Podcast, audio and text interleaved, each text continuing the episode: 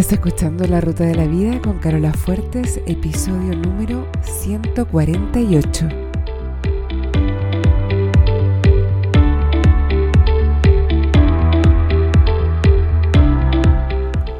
Porque lo importante no es el destino, lo importante es el camino.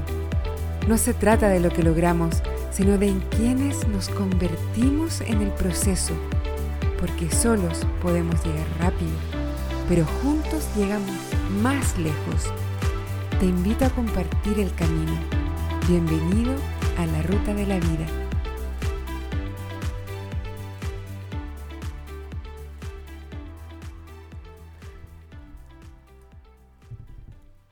Hola a todos, ¿cómo están?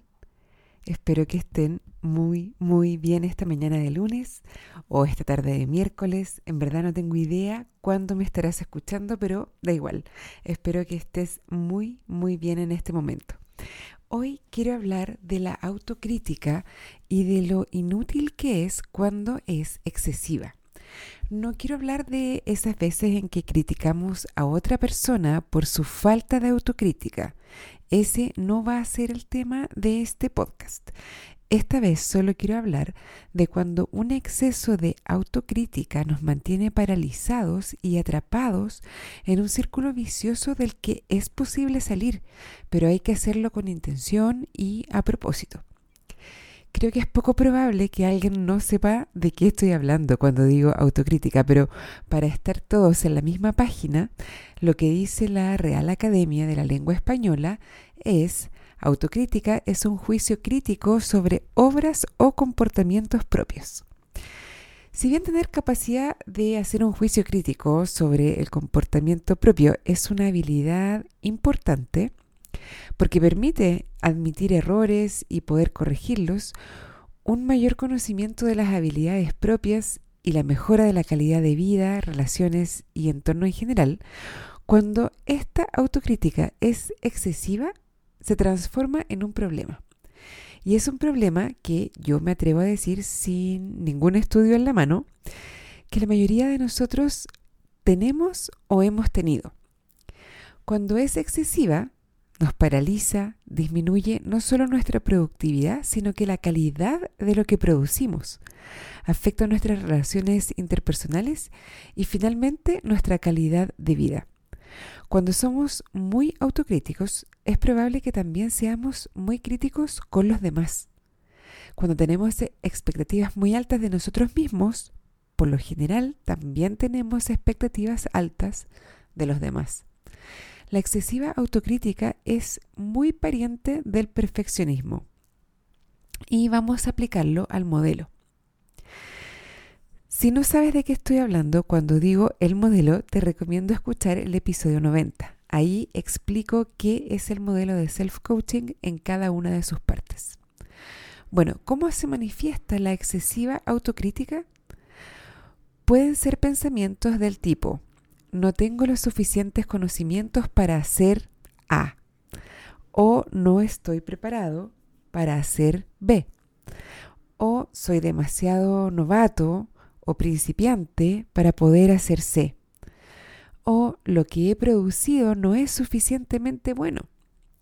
También podría ser algo como no soy suficientemente atractivo, joven, inteligente, capaz, simpática, rico, etc. Básicamente son todas variantes de no soy suficiente. Otra variación podría ser algo como otros podrían hacer mucho mejor que yo este trabajo o por más que me esfuerzo, no logro un buen resultado. Bueno, según quién. ¿Para qué voy a intentar X si no tengo la capacidad suficiente? La autocrítica la vamos a ubicar en el modelo en la línea de la P, porque es un pensamiento, ¿ok? Es decir, existe una circunstancia, un hecho, neutro allá afuera en el mundo que gatilla en ti un pensamiento excesivamente autocrítico. Es importante tener en cuenta que este pensamiento lo vas a sentir como una verdad, como si fuera una circunstancia. Va a ser tan fuerte en ti que vas a sentirlo como si fuera una verdad absoluta. Ahora incluso debes estar pensando eso. incluso vas a poder encontrar un montón de evidencia para respaldarlo. Y vas a estar pensando, pero, pero en verdad yo puedo demostrar que no soy suficientemente bueno para algo. Pero eso no significa que sea verdad realmente.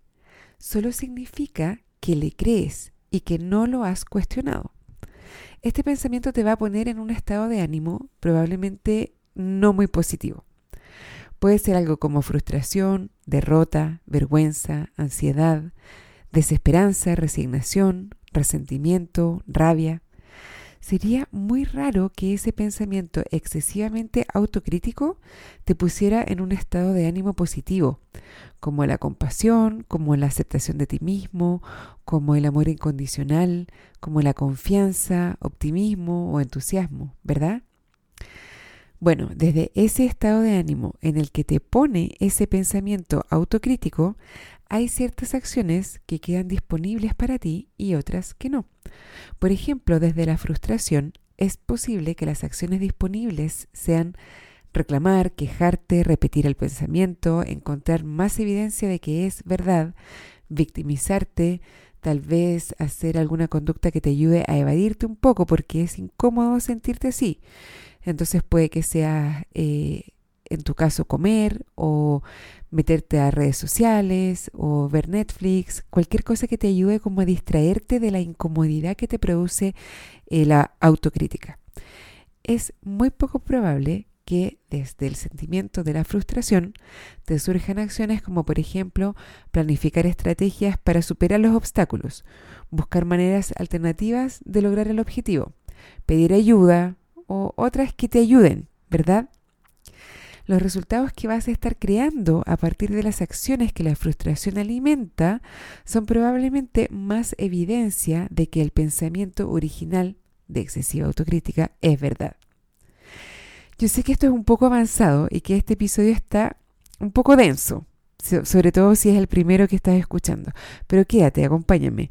No te des permiso para decirte que estás confundido, para mejor dejar pasar este episodio, sino que si realmente no entiendes algo, puedes retroceder y volver a escucharlo. No te creas a ti mismo el cuento de que no entiendes. Vamos a hacer un ejemplo para graficar todo y que sea más fácil de entender. Supongamos que quieres bajar un par de kilos y que te has, te has propuesto dejar de comer comida chatarra y dejar los snacks entre comidas.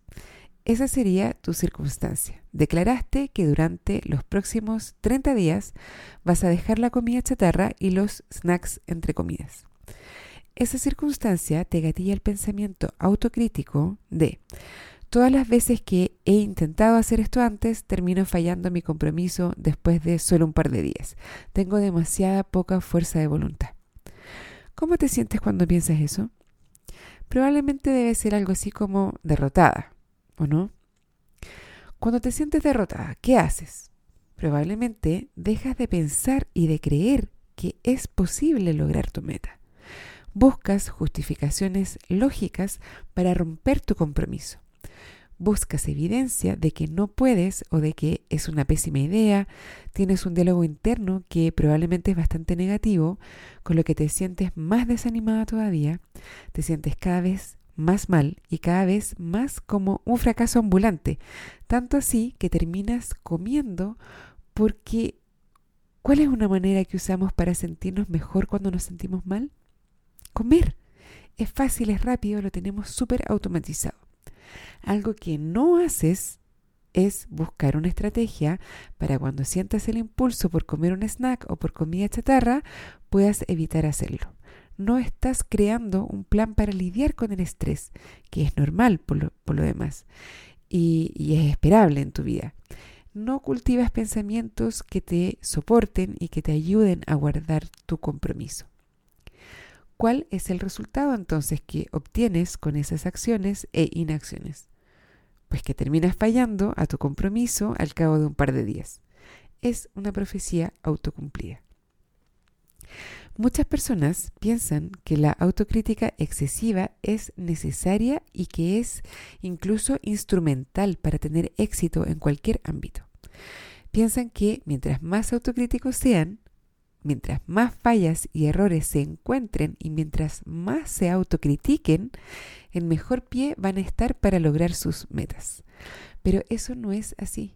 Y yo creo que basta mirar a tu alrededor y, y mirar a tu pasado para darte cuenta que la excesiva autocrítica te lleva a fracasar antes de siquiera haber tenido la oportunidad de intentar lograr tu objetivo. Soy muy autoexigente, es algo que incluso hay personas que lo mencionan en una entrevista de trabajo como queriendo destacar algo positivo a través de un defecto que quieren mostrar como solapadamente positivo. Pero yo creo que es un defecto y punto.